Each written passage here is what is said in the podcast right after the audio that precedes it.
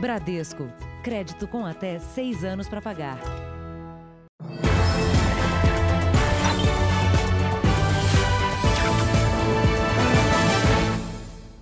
Olá, boa noite. Boa noite. O Jornal da Record começa compartilhando a dor de uma família. A busca de notícias do filho que desapareceu no sábado passado. Renan de Abreu é deficiente intelectual e não pode sair à rua sozinho. Ele foi visto pela última vez no condomínio onde mora, em Santana de Parnaíba, na Grande São Paulo. Vanessa passa o dia no computador. Ela imprime cartazes com fotos do irmão e divulga nas redes sociais o desaparecimento de Renan Viana de Abreu. Enquanto isso, os pais vão às ruas à procura do filho. Senhora, tudo bom? É, esse é meu filho, o nome dele é Renan, ele desapareceu sábado agora. É uma busca angustiante. Você viu? Por favor, a gente mora aqui. Eles já percorreram bairros de quatro cidades da região de Santana de Parnaíba, na Grande São Paulo. Só procurar, a gente não, não pensa em outra coisa, fica tentando criar cenários, né, da onde ele possa estar, né, da onde ele de repente está caminhando. Renan tem 31 anos, mas por causa de uma deficiência intelectual, a idade mental dele é compatível com uma criança de 8 anos. Na tarde do último sábado, sem a autorização da família, ele conseguiu sair a pé daqui do condomínio onde mora. Essas imagens foram registradas pouco antes de Renan desaparecer. Aqui ele atravessa sozinho a rua do condomínio. Veste uma camiseta azul, shorts jeans e tênis preto. Aquela sensação de desespero, aquela sensação de angústia, aquela sensação de que será que eu nunca mais vou ver meu filho? Será que eu nunca mais vou encontrar com o Renan? Não é possível isso, meu Deus. Não é possível isso. Renan disse aos pais que iria até esta quadra, dentro do condomínio, encontrar alguns vizinhos. Isso fazia parte da rotina dele. Mas ninguém sabe explicar por que ele mudou de ideia e decidiu sair. Renan usa medicamentos controlados. A família teme pela saúde dele sem os remédios. Desesperados, os pais imploram por qualquer pista que leve ao paradeiro do filho. A dor que a gente está sentindo, né? É muito grande. Se você viu ele passar, a última vez que viu, a gente vai atrás, a gente busca, não tem importância, seja no outro estado, seja onde for. Avisa onde ele está, quem viu. Eu, eu faço esse apelo, pelo amor de Deus. Veja agora outros destaques do dia. Ministro Luiz Fux assume a presidência do STF e defende o combate à corrupção. Agências do INSS reabrem segunda-feira em todo o país. Voluntária que interrompeu testes da vacina é uma mulher britânica. Fogo avança no Pantanal com a estiagem. E a brasileira que pegou uma onda gigante e fez história.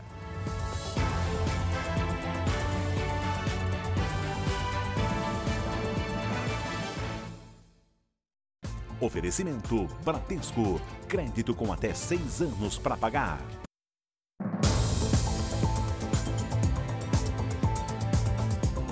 A polícia de São Paulo mobilizou o setor de inteligência e conseguiu salvar um empresário que seria sequestrado. O plano foi descoberto por meio de monitoramento. A quadrilha também traficava drogas e armas. A investigação durou um ano. Com a ajuda de cães farejadores, mais de 100 policiais civis cumpriram mandados de prisão e apreenderam cocaína, maconha e galões cheios de lança-perfume.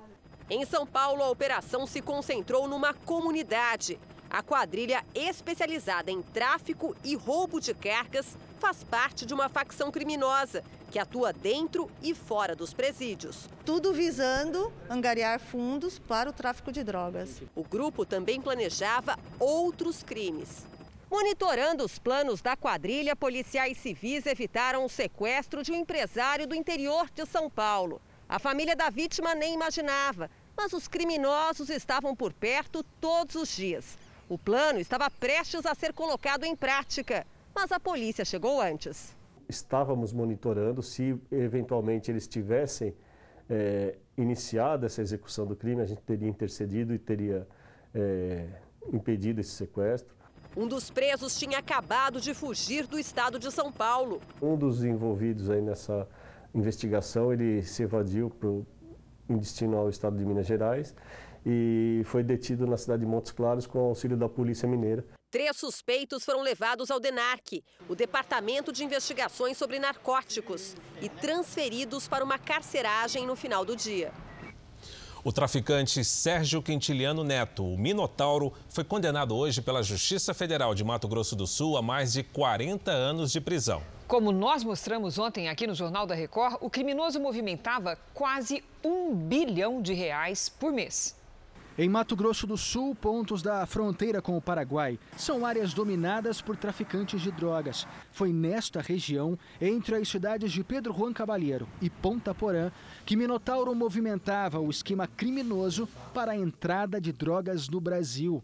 Preso desde fevereiro de 2019, Sérgio Quintiliano Neto foi agora condenado a 40 anos e 9 meses de prisão pelos crimes de organização criminosa, tráfico de drogas e falsidade ideológica. Ontem, o Jornal da Record revelou que, apesar de preso, Minotauro ainda estaria comandando um milionário esquema na América do Sul. Essas imagens, obtidas com exclusividade pela Secretaria Nacional Antidrogas, mostram o momento em que agentes paraguaios chegam até esta fazenda, apontada como o QG do grupo de Minotauro. Drogas e armas saíam do Paraguai de helicóptero com destino ao interior do estado de São Paulo. De lá, seguiam para portos da região Nordeste e depois para a Europa. Além dessa logística aérea, a organização criminosa de Minotauro também utilizava as estradas daqui de Mato Grosso do Sul para levar drogas e armas até os principais centros urbanos do país. Minotauro também é apontado pelas forças de segurança do Estado como um dos responsáveis por uma verdadeira guerra na região de fronteira. Na disputa pelo controle do tráfico na região, execuções ocorrem em plena luz do dia.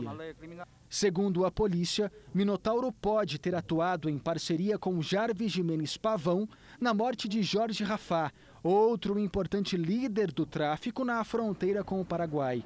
Rafá foi morto em 2016, numa emboscada no Paraguai. Desde então, Sérgio Quintiliano vem sendo apontado como seu principal sucessor. Além de Minotauro, a Justiça Federal de Mato Grosso do Sul condenou a esposa do traficante e também um piloto de aeronave. No Rio de Janeiro, o corpo de uma jovem de 23 anos, grávida de oito meses e desaparecida, foi encontrado perto de uma linha de trem. A angústia de não saber deu lugar à tristeza da confirmação. Muita dor. Muita dor no meu coração. Saber que a minha filha não volta mais. O corpo de Thaisa Santos foi encontrado em uma vala, próximo a uma linha de trem. A carioca, de 23 anos, estava grávida de oito meses do terceiro filho e desaparecida há uma semana. Ela sumiu dentro de uma comunidade dominada por uma das maiores facções criminosas do Rio. A polícia acredita que traficantes têm um envolvimento na morte da jovem. E o que a família é, nos, nos, informou é que ela tinha o hábito de frequentar favelas de outras facções e contato de pessoas, funks de, de facções rivais, que pode ter motivado também a morte dela. A polícia também trabalha com a hipótese de um crime passional. É porque Thaisa estava grávida de um homem casado e a mulher dele já havia feito ameaças e dito até que o bebê não chegaria a nascer. Há a possibilidade ainda de que o tráfico tenha cometido o crime a mando do casal. Todas as testemunhas, inclusive o pai do bebê e a mulher dele, já foram ouvidas pela polícia. Na casa de Thaisa ficaram as lembranças de uma festa que não aconteceu: o chá de bebê da menina Isabela. Justiça, eu quero saber quem matou minha filha. Só isso. Em Belo Horizonte, uma adolescente foi atingida por duas balas de borracha enquanto filmava um policial militar imobilizando a amiga dela. No vídeo, a amiga da jovem alerta. Um outro PM dispara dois tiros com balas de borracha contra a adolescente que registrava a cena. A jovem de 17 anos foi ferida no quadril e no tornozelo. Ela foi socorrida pelos parentes e vai passar por uma cirurgia. Ela vai ter que fazer cirurgia, colocar pino nos pés, tá aqui as marcas da agressão que o policial fez na minha filha no domingo. A irmã da menina atingida conta que as duas estavam em um baile funk em uma comunidade de Belo Horizonte. Os militares jogaram spray de pimenta para dispersar os participantes, quando a jovem que depois seria imobilizada questionou a ação policial.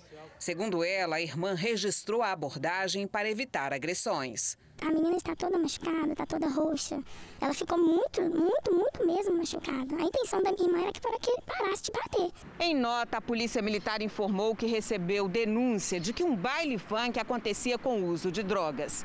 Diz que em festas anteriores, no mesmo local, algumas pessoas foram presas com armas. Ao chegar na festa, que tinha cerca de 300 pessoas, os policiais teriam sido desacatados e agredidos pela mulher que precisou ser imobilizada. Quanto à jovem ferida, a polícia afirma que não há registro de boletim de ocorrência em razão da operação. O Ministério Público de Goiás divulgou hoje detalhes da investigação sobre as denúncias do desvio de dinheiro envolvendo o padre Robson de Oliveira. O sino da nova Basílica de Trindade, fabricado na Polônia e considerado o maior do mundo, custou quase 18 milhões de reais três vezes mais do que teria sido declarado pela Associação Filhos do Pai Eterno. A operação do Ministério Público agora conta com o um reforço da Promotoria do Estado, responsável pela área de patrimônio público e terceiro setor. Segundo a promotora, é preciso saber se a Associação Filhos do Pai Eterno estava cumprindo de fato a finalidade social. Se houver essa comprovação de que esses recursos não foram aplicados nas finalidades sociais e estatutárias, é possível uma intervenção, seja para é, destituir a diretoria ou, em casos mais extremos, para a dissolução da própria associação. Os promotores estão analisando documentos e equipamentos eletrônicos que foram apreendidos há três semanas. Entre eles, uma caneta espiã encontrada na sala do padre Robson de Oliveira. Ela seria usada para filmar o que acontecia no local. Os investigadores descobriram também que o sino da nova basílica custou, na verdade, quase 18 milhões de reais e não 6 milhões, como a FIP havia divulgado. Outras transações suspeitas foram identificadas. A questão dos 400 mil reais em 2016 que foram transferidos da FIP para uma pessoa essa pessoa transfere para a irmã do padre e no dia seguinte a irmã do padre compra um imóvel. Dez pessoas, entre investigados, fornecedores e funcionários da AFIP, já foram ouvidos. O padre Robson de Oliveira, apontado como líder do esquema, ainda não foi chamado para depor. O Ministério Público apura se o dinheiro doado pelos fiéis para a construção da nova Basílica de Trindade foi desviado para a compra de um patrimônio milionário envolvendo casas, fazendas e imóveis de luxo. Para acobertar esses desvios, é, existem operações muito suspeitas que sugestionam mecanismos de ocultação da origem do, do, do valor. E mecanismo de, de, de ocultação da origem do valor é lavagem de dinheiro. A defesa do padre Robson de Oliveira afirma que o Ministério Público reconhece que não houve crime. Sobre o valor do sino da Basílica de Trindade, a defesa diz que ele custou 17 milhões de reais e que o valor está declarado. Um dia depois de ser renovada, a Força Tarefa da Lava Jato de Curitiba lançou uma nova fase da operação. E desta vez, o alvo é a compra e venda de dólares entre a Petrobras e um banco. Os policiais chegaram à sede da Petrobras no Rio de Janeiro em dois carros descaracterizados. Foram apreendidos documentos, computadores e HDs de funcionários da estatal. Também aconteceram buscas e apreensões em Teresópolis e em São Paulo não houve prisões.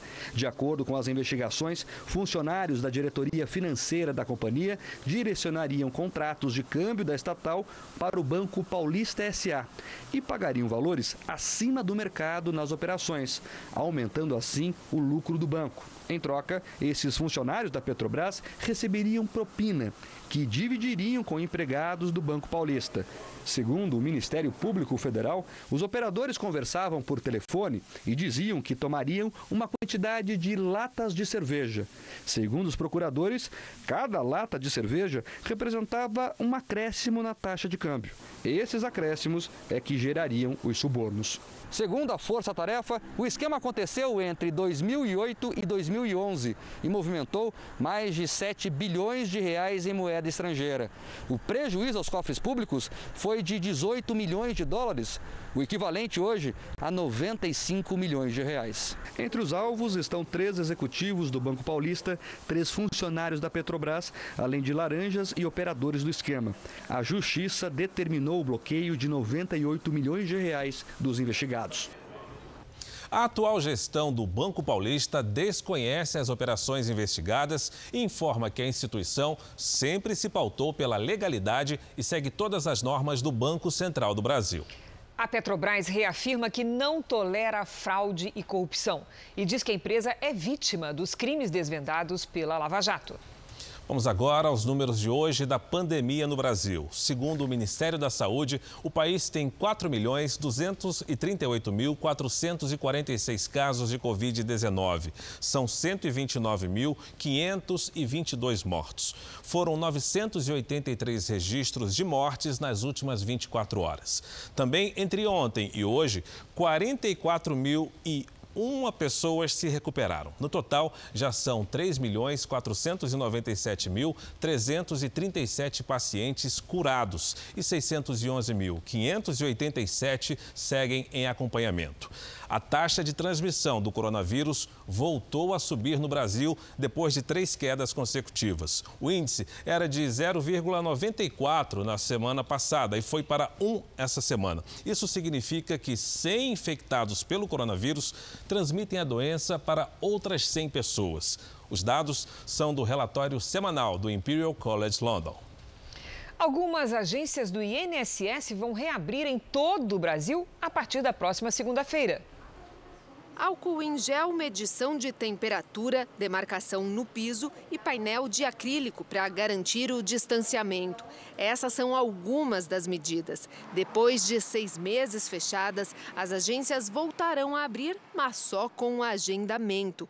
Hoje, os secretários de Previdência e o presidente do INSS foram conferir as adaptações em São Paulo. Nós temos pessoas que, por algum motivo, elas podem não ter conseguido ter acesso a essa antecipação. Essas pessoas agora vão ser as principais é, que nós pretendemos alcançar nesse momento.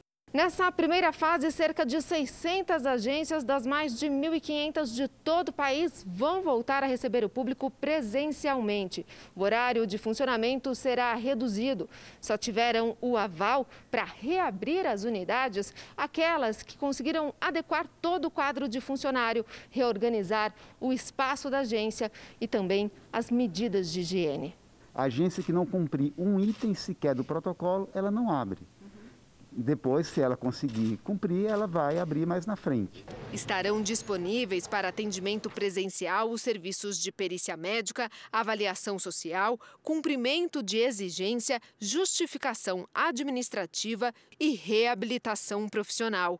O agendamento pode ser feito pelo site, o aplicativo Meu INSS e o telefone 135. A ideia é que os atendimentos pendentes, como perícia, tenham prioridade. Mas, obviamente, alguns serviços necessitam do atendimento presencial e esses são os serviços que nós vamos priorizar, fundamentalmente perícia. Nós não receberemos, não atenderemos ninguém que não esteja agendado. As escolas particulares de Natal podem abrir as portas a partir de amanhã.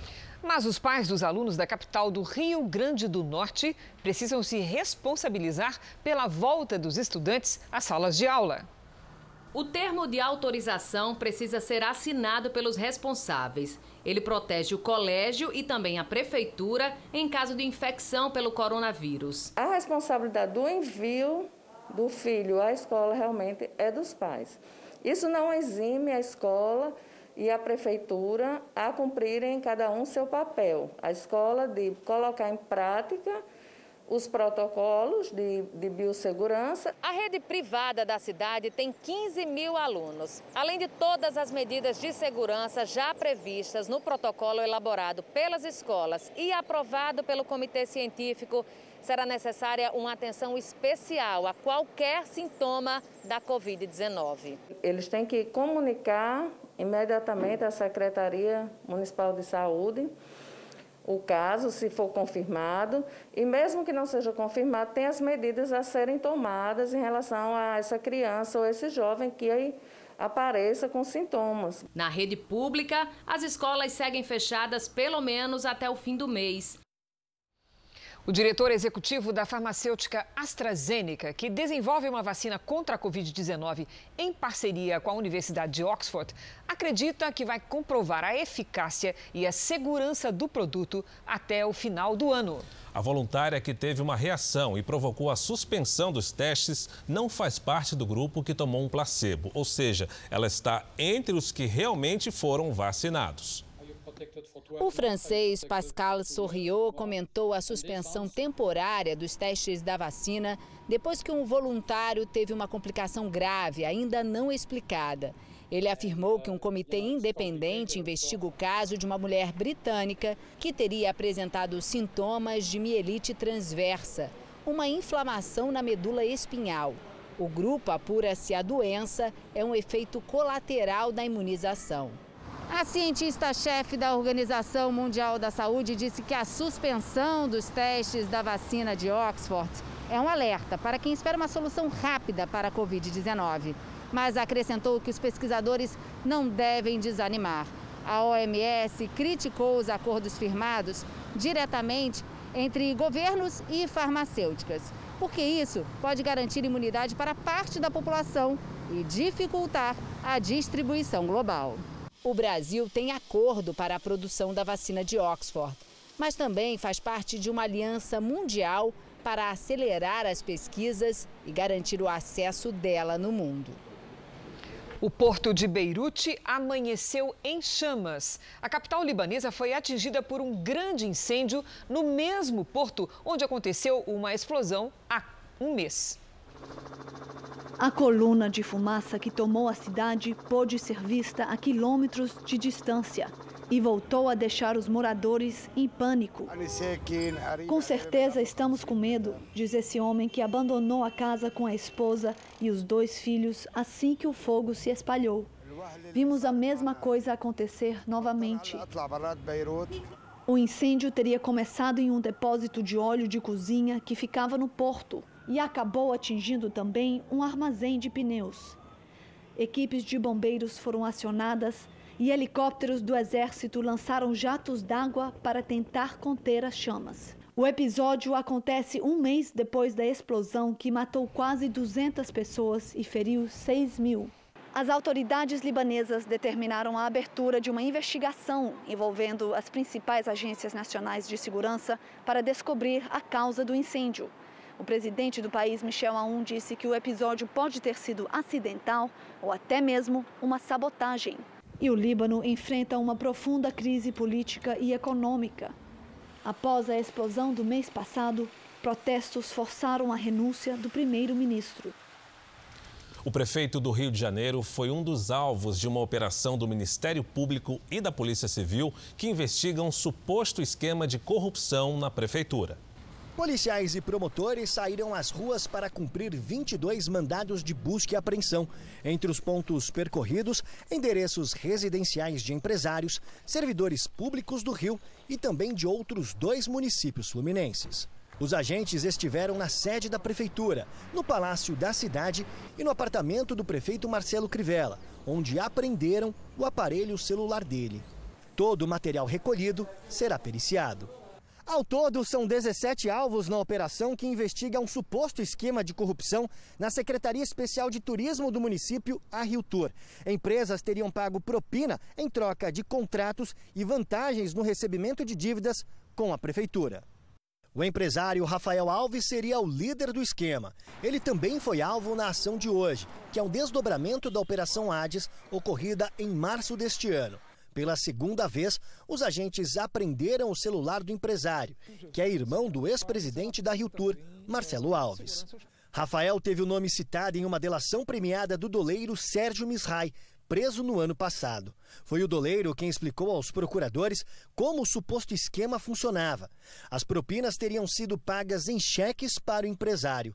Na mesma delação, Sérgio Misrai não soube informar se o prefeito Marcelo Crivella sabia das operações financeiras, nem o destino do dinheiro repassado a Rafael. No final da tarde, o prefeito Marcelo Crivella se manifestou. Considero essa ação injustificada, já que sequer existe denúncia formal e não sou réu honesto em qualquer outra ação. Mas olha, do fundo do meu coração, prefiro um Ministério Público voluntarioso, mesmo com alguns excessos, do que aquele omisso que permitiu ocorrer no Rio de Janeiro em gestões passadas, o maior volume de corrupção já visto no mundo, que tantos prejuízos trouxeram e ainda trazem ao nosso povo uma conta amarga que tivemos que pagar de obras olímpicas superfaturadas. Os policiais ainda estiveram em endereços ligados a Eduardo Lopes, ex-senador do Rio de Janeiro e ex-secretário de Pecuária, Pesca e Abastecimento do governador afastado Wilson Witzel. As investigações seguem sob sigilo. A defesa de Rafael Alves disse que desde o ano passado o empresário está à disposição do Ministério Público para esclarecer o que considera equívocos das acusações do relator. Não conseguimos localizar a defesa do ex-senador Eduardo Lopes. Veja ainda hoje: criminosos usam boletos quase iguais aos originais e recebem o pagamento. E também, filhos explicam condição de saúde da cantora Vanusa.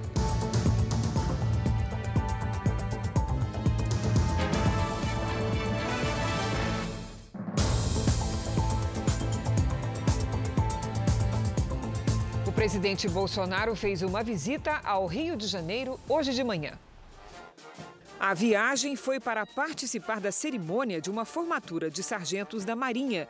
No discurso, Bolsonaro afirmou que os integrantes das Forças Armadas são guardiões da democracia. Nós, Marinha, Exército e Aeronáutica, o povo bem comprova que nós estamos no caminho certo e que nós somos os verdadeiros guardiões da nossa democracia e tudo faremos pela nossa liberdade. A reforma tributária foi tema de um debate hoje entre cinco governadores, a Confederação Nacional da Indústria e a Febraban, a Federação dos Bancos. O presidente da CNI disse que um dos principais objetivos da reforma é simplificar a carga de tributos, buscar investidores no exterior e gerar empregos. Robson Andrade também defendeu a criação de um fundo de desenvolvimento regional que garantiria aos estados melhores condições de investimento.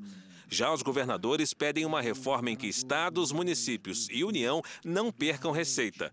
Ao mesmo tempo, querem que a carga tributária para o cidadão não aumente. Ronaldo Caiado, governador de Goiás, acredita que a reforma só será votada no próximo ano. No jornal, no JR Entrevista de hoje, os jornalistas Lívia Veiga e Alessandro Saturno conversaram com o presidente do Banco Nacional de Desenvolvimento Econômico e Social, Gustavo Montesano. Ele falou sobre a implantação de uma agenda de transparência e do trabalho para mudar a imagem do BNDES. Fundado em 1952, o BNDES é um dos maiores bancos de desenvolvimento do mundo. E entre as missões do banco estão melhorar a vida dos brasileiros, a condição ambiental do Brasil e também reduzir a desigualdade social. O show entrou justamente com essa missão de trazer mais transparência ao banco. Né? Quais são as próximas medidas, além de tudo isso que o senhor já falou, para poder é, serem implantadas no banco, para que possam ser implantadas no banco? Essa agenda da transparência é uma agenda primordial para o banco e quando a gente assumiu, o que a gente aprendeu é que não adiantava fazer uma agenda de transparência temporária ou fazer aqui um programa de, de campanha de marketing para promover a, a transparência, a comunicação. O mais importante era mudar a cultura do banco. E é isso que a gente está fazendo, botando uma cultura de transparência. E por que, que a transparência é tão importante para o banco? Como um órgão público, um órgão de Estado, a gente tem a obrigação de dar transparência para o cidadão. Segundo, porque a transparência ela gera mais negócio. Na hora que você confia no banco e você entende o valor da nossa seriedade, você quer fazer negócio com a gente. E terceiro, talvez o mais importante de todos, porque ela protege os funcionários, protege os executivos. Ao ser transparente, eu estou me protegendo, protegendo meus diretores e todos os funcionários do banco. Presidente, o governo tem feito, o governo federal tem feito uma campanha para destacar a recuperação da economia. O BNDES também pensa em uma campanha para mudar aí alguma imagem do banco, esclarecer a população em relação ao serviço do banco? A gente pensa assim, BNDES é um banco diferente, é um banco que não tem agência.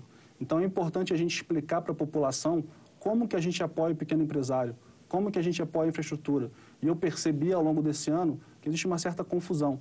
Então a gente está pensando sim como divulgar isso e como explicar isso para o cidadão, para que ele sinta na ponta, quando ele ligar a torneira da casa dele, caramba, o BNDES me ajudou aqui. Quando ele tiver um parente empregado em alguma obra de estrada, em alguma obra de indústria, caramba, o BNDES está financiando aquela obra lá. Então, gente, esse desafio de comunicação é um desafio importante e a gente está se planejando para ser mais efetivo nessa, nesse entendimento do banco. Você pode assistir ao JR Entrevista às 10h30 da noite na Record News, no portal R7 e nas redes sociais da Record TV. E os melhores momentos deste encontro você também pode rever no JR 24 Horas. Os partidos políticos vão dividir a verba do fundo eleitoral e o tempo de propaganda proporcionalmente entre candidatos negros e brancos já nas eleições deste ano. É o que decidiu o Supremo Tribunal Federal. Por isso, nós vamos ao vivo a Brasília. Lívia Veiga, boa noite. Boa noite, Fara. A decisão foi do ministro Ricardo Lewandowski. Ele determinou que a regra de distribuição proporcional de recursos dos fundos eleitorais e do tempo de propaganda na TV para candidatos negros seja aplicada já nas eleições deste ano. O entendimento do ministro altera a decisão do Tribunal Superior Eleitoral, que no mês passado determinou a aplicação dessas novas regras, mas só a partir das eleições de 2022. A decisão deve ser analisada pelo plenário do STF, mas ainda não há data prevista. De Brasília, Lívia Veiga. Obrigado, Lívia. Veja a seguir: fogo avança no Pantanal com a estiagem mais intensa. E também, brasileira bate o próprio recorde da maior onda já surfada por uma mulher.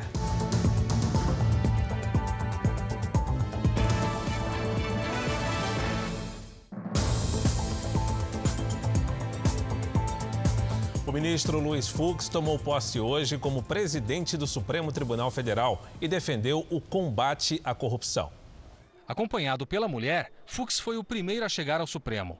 A plateia da cerimônia foi reduzida devido à pandemia.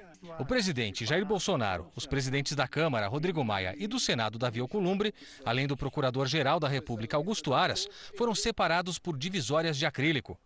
O hino nacional foi interpretado pelo cantor Raimundo Fagner. Brasil de amor eterno seja símbolo, o lápero que ostentas estrelado. Fux chega à presidência da mais alta corte brasileira depois de nove anos no tribunal.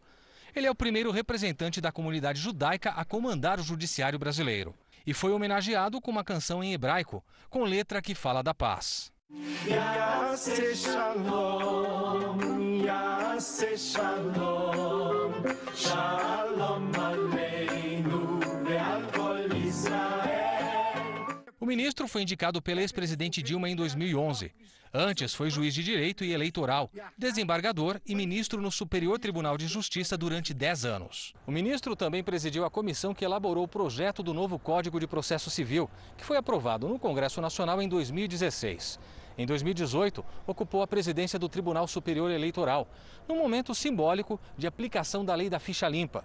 O ministro sempre valorizou o combate à corrupção. Não admitiremos qualquer recuo no enfrentamento da criminalidade organizada, da lavagem de dinheiro e da corrupção. Aqueles que apostam na desonestidade como meio de vida não encontrarão em mim qualquer condescendência, tolerância ou mesmo uma criativa exegese do direito. Não permitiremos que se obstruam os avanços que a sociedade brasileira conquistou nos últimos anos, em razão das exitosas operações de combate à corrupção, todas autorizadas pelo Poder Judiciário brasileiro, como ocorreu no Mensalão e com a Operação Lava Jato. Como presidente, Fux tem autonomia para definir as pautas de julgamentos do Supremo. Além da conclusão do polêmico inquérito das fake news, o ministro poderá enfrentar outros temas difíceis, entre eles os desdobramentos da Operação Lava Jato e limites das delações premiadas. Luiz Fux terá como vice-presidente do STF a ministra Rosa Weber, integrante do tribunal desde 2011. Eu conversei hoje com o professor Cláudio Couto, da Fundação Getúlio Vargas, sobre a troca de comando no Supremo Tribunal Federal. A entrevista está disponível no podcast JR 15 Minutos, apresentado por Celso Freitas. Você pode ouvir esse bate-papo no r7.com, Play Plus, YouTube e nos aplicativos de podcast. Um ciclista morreu no trânsito de São Paulo e o motorista fugiu sem prestar socorro. Em três anos, 2.400 ciclistas morreram em todo o país. Os especialistas avisam que o perigo é maior nas ruas livres.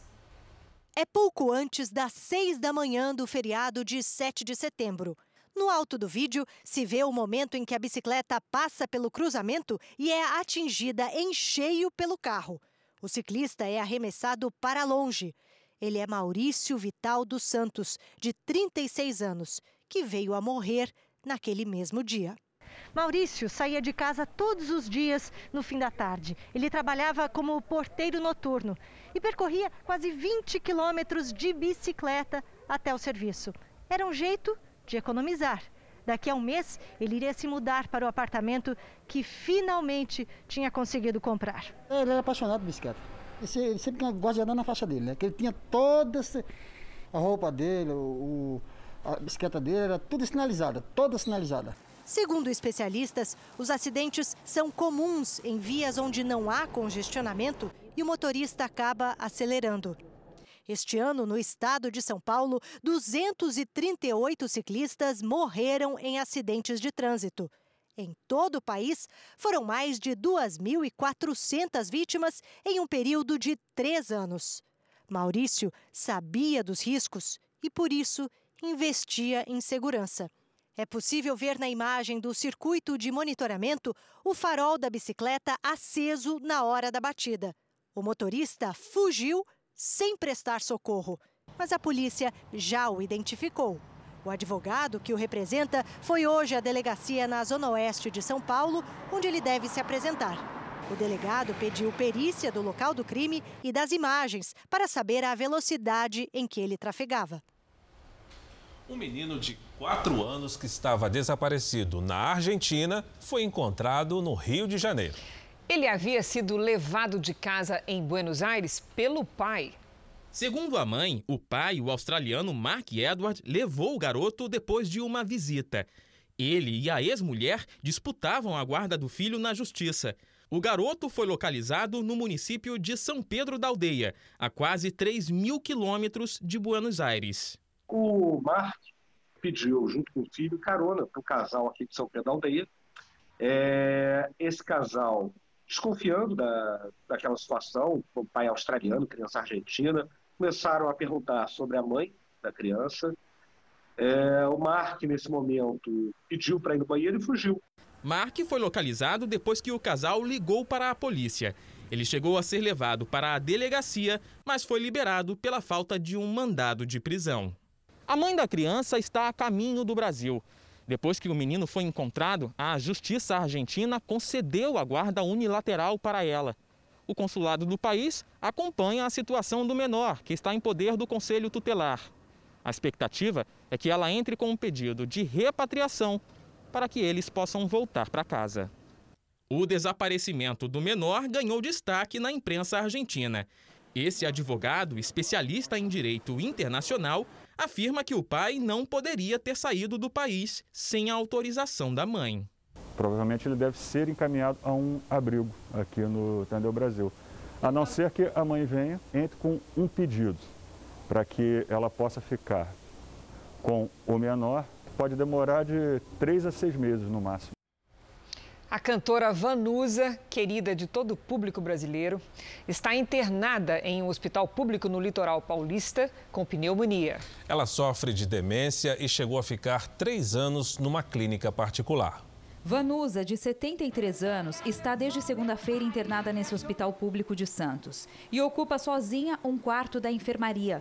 Segundo o filho dela, a cantora está com pneumonia e por enquanto não tem previsão de alta. Ela não consegue tomar antibióticos via boca, então ela, por isso que ela está sendo mantida internada, ela tem, tem um cuidado. Ele também explicou que a mãe sofre de demência e tem poucos momentos de lucidez. É uma doença é muito, muito, muito difícil. Só quem passa por ela, a família que passa por ela, sabe dizer o que, que é isso. Ainda de acordo com o filho, Vanusa chegou a ficar três anos internada em uma clínica particular de Santos. Há poucos meses, por causa da pandemia, a família decidiu que ela iria para a casa de uma das filhas, também aqui no litoral de São Paulo. No último sábado, ela passou mal e foi levada primeiro para uma unidade de pronto atendimento da cidade, depois transferida para esse hospital. Na internet chegou a circular que a cantora estaria sofrendo maus tratos, mas a família nega. Claro que ela tomou várias injeções no braço aqui e fica roxo. Minha mãe tem 40 e poucos quilos. É uma mulher que tinha 70 quilos, hoje ela tem 40. Vanusa começou a fazer sucesso na década de 70. Mas que me importa? Em 2009, desafinou e errou ao cantar o hino nacional durante evento na Assembleia Legislativa de São Paulo. Segundo o filho, esse foi um dos primeiros sintomas da demência. Você vê a sua mãe definhar numa cama por conta disso não é fácil nossa torcida por Vanusa. O uso de boletos falsos para aplicar golpes tem se tornado cada vez mais comum nesse período de pandemia. Os criminosos são detalhistas. Os boletos falsos costumam ser muito semelhantes aos originais. Quando o pai da Camila recebeu o boleto por e-mail, não suspeitou de nada. Ele viu que as informações eram exatamente parecidas. Valores, o layout da página, as cores. O boleto de quase 380 reais foi pago. E a família só descobriu o golpe quando a verdadeira operadora de TV cobrou a mensalidade, que estava atrasada. É uma sensação completa de impotência, porque você acha que está tudo certo, que você honrou os seus compromissos ali do mês, e você percebe que está em aberto e que você não. Pelo contrário, você está devendo.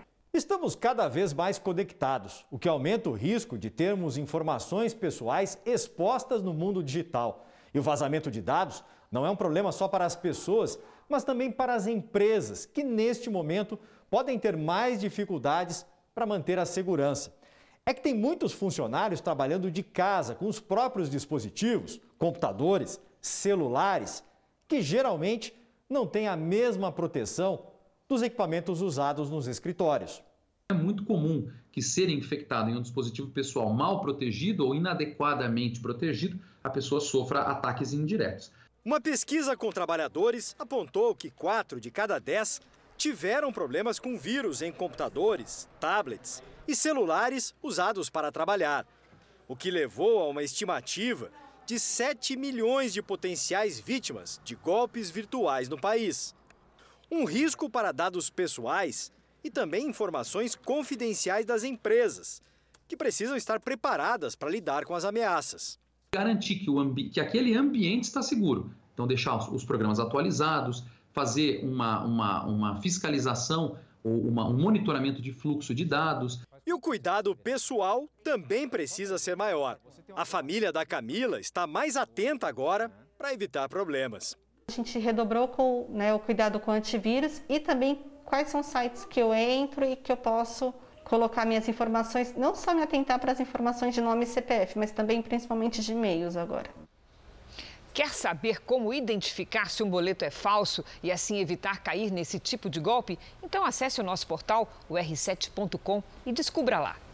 Vamos falar agora de um outro tipo de crime pela internet. Criminosos encontraram um jeito de chantagear blogueiros famosos nas redes sociais. Eles mandam mensagens falsas e, na conversa, capturam a conta, geralmente seguida por milhares de pessoas. Para devolver a conta, exigem dinheiro. Parecia só mais um e-mail, mas era uma armadilha. Sara é irmã do cantor sertanejo Eduardo Costa e tem um blog com 300 mil seguidores. Ao acessar a mensagem, Sara teve a conta de uma rede social capturada por um criminoso virtual. Foram cinco dias fora do ar. Entrei em desespero. Por quê? Porque hoje eu trabalho com isso. Isso para mim seria um um baque muito grande. O que aconteceu com a Sara serve de alerta porque este golpe tem se tornado cada vez mais comum. Os especialistas não sabem dizer o destino das contas hackeadas.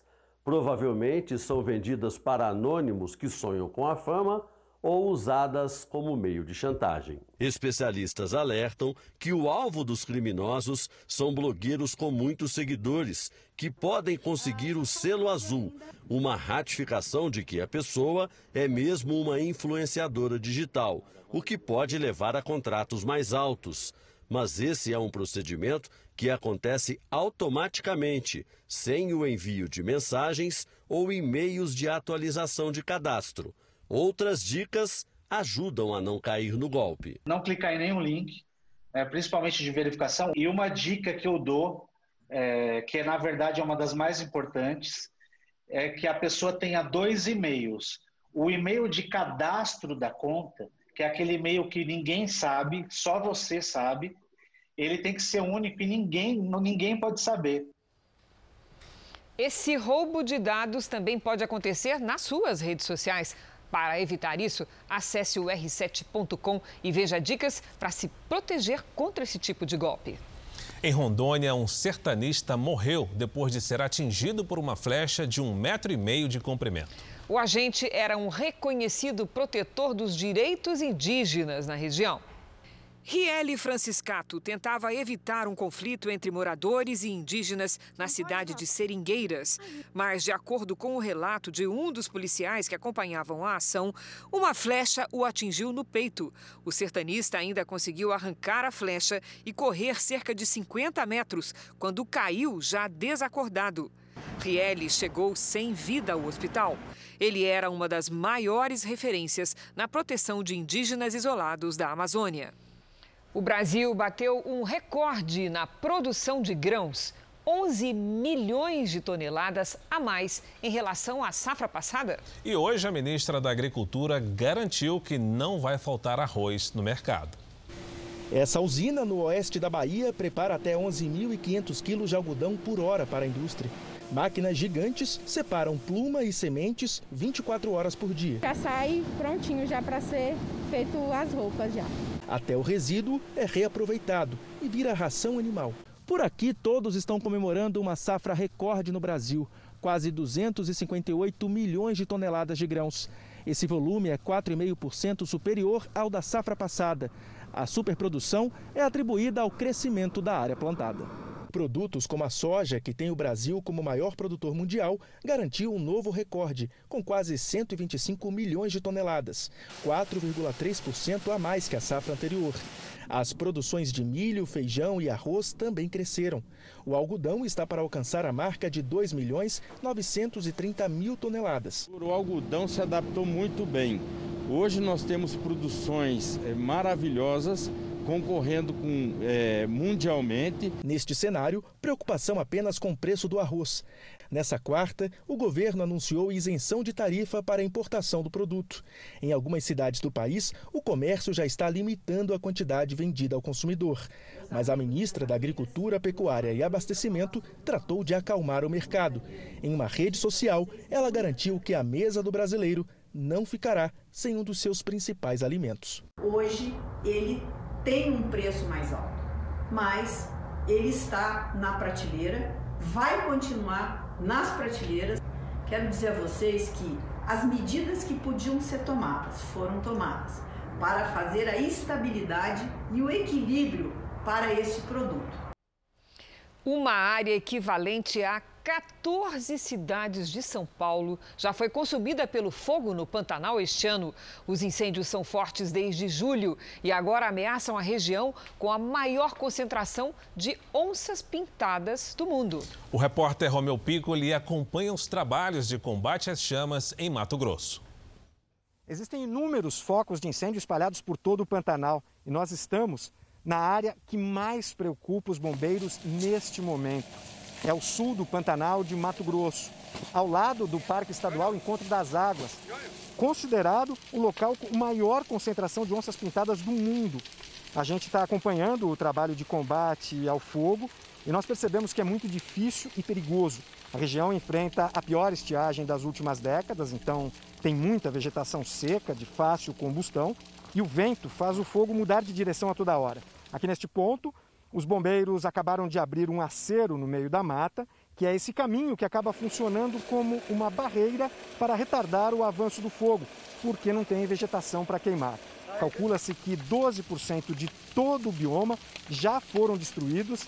Nessa queimada, que segundo o INPE, Instituto Nacional de Pesquisas Espaciais, é a pior dos últimos 22 anos. O Pantanal de Mato Grosso, Romeu Piccoli para o Jornal da Record. Temporais no norte e no sul do país provocaram alagamentos e destruição. Em Belém, os ventos chegaram a 80 quilômetros por hora e em Porto Alegre choveu granizo. A forte pancada durou cerca de uma hora, o suficiente para alagar ruas da capital. Começou a chuva e a gente já não vai dormir, né? Fica de prontidão para tirar carros do pátio. Para moradores de algumas regiões de Porto Alegre, o cenário não é novidade e nem precisa chover tanto assim. Eu já tive no pátio quase um metro de altura de água aqui, de perder tudo. Também choveu granizo. E o muro desta casa caiu. Segundo o Instituto Nacional de Meteorologia, só nesses primeiros 10 dias de setembro, choveu o equivalente a mais da metade da média histórica para todo mês aqui em Porto Alegre. E o temporal causou estragos também em cinco unidades de saúde. Uma delas precisou ser fechada. Na região metropolitana também choveu forte. A previsão é de mais chuva e granizo para o Rio Grande do Sul até o próximo domingo. Em Belém, no Pará, também teve chuva intensa. O temporal provocou quedas de árvores, alagou ruas e deixou moradores sem luz. Muito telhado destruído, muita gente gritando e pedindo socorro. O vento foi tão forte que levou o telhado da loja do Marcelo. A estrutura foi parar em uma arena de futebol da região. Nunca se visto aqui, uma velocidade, uma força do vento. Consegui levar toda essa estrutura. De acordo com a Defesa Civil de Belém, a previsão é de que episódios assim continuem acontecendo nos próximos dias. Cuiabá e outras cidades do centro-oeste e do sudeste registraram hoje as temperaturas mais quentes e secas do ano. Lidiane, o que é que explica tanto calor em pleno inverno? Boa noite. Boa noite, Cris. Temos um bloqueio atmosférico no centro do país. Boa noite para todo mundo que nos acompanha.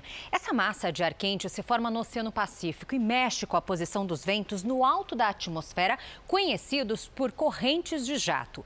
Quando as frentes frias se formam, as correntes de jato as empurram para o oceano, bloqueando a passagem. Daí o nome. E quando é que esse bloqueio vai acabar?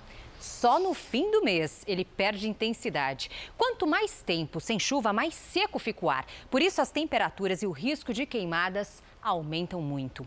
Há sete dias, as chamas consomem a Serra da Paulista, em São João da Boa Vista, interior de São Paulo. 150 pessoas combatem o fogo que já devastou uma área equivalente a 300 campos de futebol. E amanhã será mais um dia de sol na maior parte do Brasil. No sul, o alerta para granizo continua até o fim de semana. Entre os litorais do Rio Grande do Norte e da Bahia e no extremo norte, pancadas a qualquer hora. Em Porto Alegre, máxima de 27 graus com chuva forte no fim do dia. No Rio de Janeiro, faz 33. Em Campo Grande, em Palmas, 38. Em João Pessoa, chuva fraca com 27 graus. São Paulo registrou a tarde mais quente hoje deste inverno com 33,4 graus. Amanhã bem parecido e podemos ter aí mais um recorde. 33 de máxima, Cris. E isso é inverno, Lidiane? Inverno. Obrigada, querida. Até amanhã. 12 pessoas morreram e cerca de 4 mil casas foram destruídas durante os incêndios florestais que se espalham pela Califórnia. São mais de 28 focos de incêndio em todo o estado. As equipes de bombeiros enfrentam dificuldades para conter as chamas. Segundo as autoridades da Califórnia, 64 mil pessoas podem ser obrigadas a abandonar as casas se o fogo não for controlado. O presidente Donald Trump reconheceu que sabia dos riscos do coronavírus meses atrás, mas evitou falar sobre o assunto para poupar a população do pânico. A informação foi divulgada pelo jornalista Bob Woodward, autor de livros sobre o governo Trump. O presidente foi entrevistado 18 vezes para o trabalho. Em fevereiro, Trump revelou que o vírus era muito problemático e mais mortal que uma gripe comum, mas publicamente ele dizia que a situação estava sob controle. Hoje, em entrevista na Casa Branca, Trump disse que agiu desta forma para reduzir o pânico entre os americanos durante a pandemia e queria mostrar a confiança e a força de um líder. Já o jornalista, famoso pelas reportagens que detonaram o caso Watergate nos anos 70, tem sido criticado por guardar a informação por tanto tempo, apenas para lançar um livro às vésperas da eleição. E os Estados Unidos revogaram o visto de mil cidadãos chineses. Autoridades americanas disseram que os vistos foram negados para limitar a capacidade da China de usar estudantes e pesquisadores para ter acesso a tecnologias, propriedades intelectuais e informações dos Estados Unidos. Já a China acusou o país de perseguição política e disse que a atitude foi uma violação aos direitos humanos dos estudantes. O governo dos Estados Unidos anuncia flexibilização nos voos internacionais. Não haverá mais triagem de passageiros americanos que moram fora do país e nem dos que são portadores de vistos diplomáticos. As mudanças serão válidas a partir da próxima segunda-feira. Outras estratégias serão usadas, como o cadastro eletrônico de todos que chegarem e que serão acompanhados por 14 dias.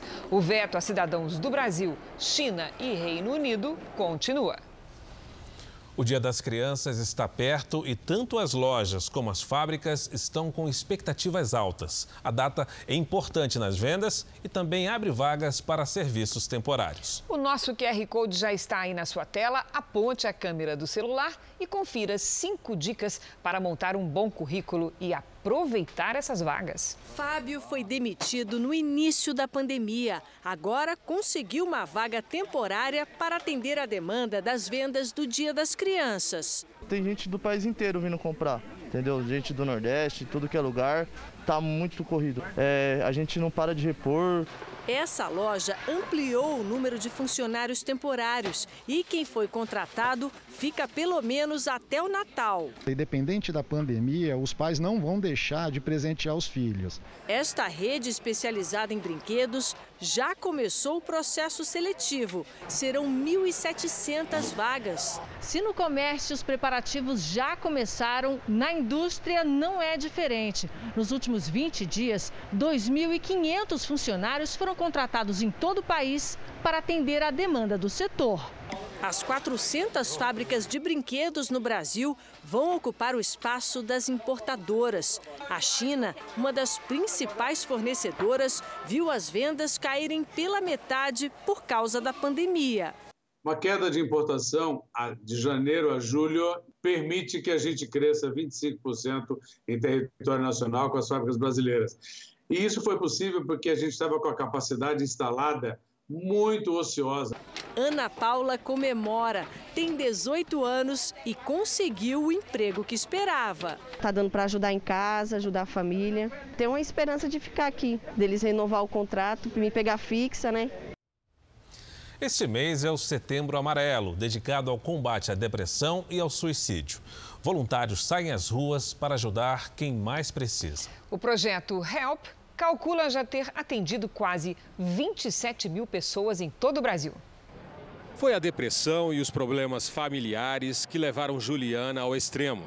Quando entrou na adolescência, já tinha tentado tirar a própria vida. Meus pais brigavam quase que todo dia e nessas brigas eu sempre ouvia a frase: a culpa é sua. Já a Aline pensou que não seria aceita por ter estrabismo. Com baixa autoestima, aos 18 anos chegou ao fundo do poço. A maior deficiência está do lado de dentro, da pessoa não acreditar nela. Juliana e Aline perceberam que precisavam de ajuda e conseguiram virar a página. De acordo com uma revista científica, em todo o mundo, quase um milhão de pessoas tiram a própria vida todos os anos. A mesma revista revela que a pandemia aumentou o risco de depressão entre os trabalhadores norte-americanos em 102%. Esse número triplica entre as pessoas com idade entre 20 e 39 anos. Segundo o estudo, publicado esta semana, a crise econômica provocada pela pandemia deve aumentar essa estatística. No Brasil, o mês de setembro ganhou a cor amarela. O objetivo é alertar para este grave problema. Aqui no metrô, voluntários conversam sobre o tema e mostram que é possível dar a volta por cima. Às vezes, tudo que as pessoas precisam é uma conversa. E aqui tem até o cantinho do desabafo. O Cadu é coordenador do programa Help. Assim como os outros integrantes, ele também tem um histórico de depressão e recaídas. E agora busca oferecer um canal de diálogo para pessoas que sofrem de depressão severa, com risco de suicídio. Como é um trabalho voluntário, o pagamento pode vir de uma forma ainda mais grandiosa. Esse é o nosso salário, podemos dizer assim conseguir recuperar pessoas que estavam com pensamento fixo de que iriam seguir por esse caminho, mas decidiram retroceder nessa decisão. O avanço da tecnologia levou à ideia de que as máquinas vão substituir os seres humanos. Mas no Japão, os robôs ajudam as pessoas a conquistar uma vaga. Desde a chegada da pandemia, os robôs vêm ocupando um papel cada vez maior na rotina dos japoneses. Este aqui, por exemplo, batizado de Hugo, ajuda os guardas na segurança de um estabelecimento comercial em Tóquio. Outra novidade é a criação de um robô avatar. Esse aqui pega um suco do carrinho e repõe na prateleira. Todos os movimentos são enviados por um funcionário que está sentado em outro local comandando o serviço. Isso ajuda a reduzir o contato humano no manuseio de bebidas e alimentos.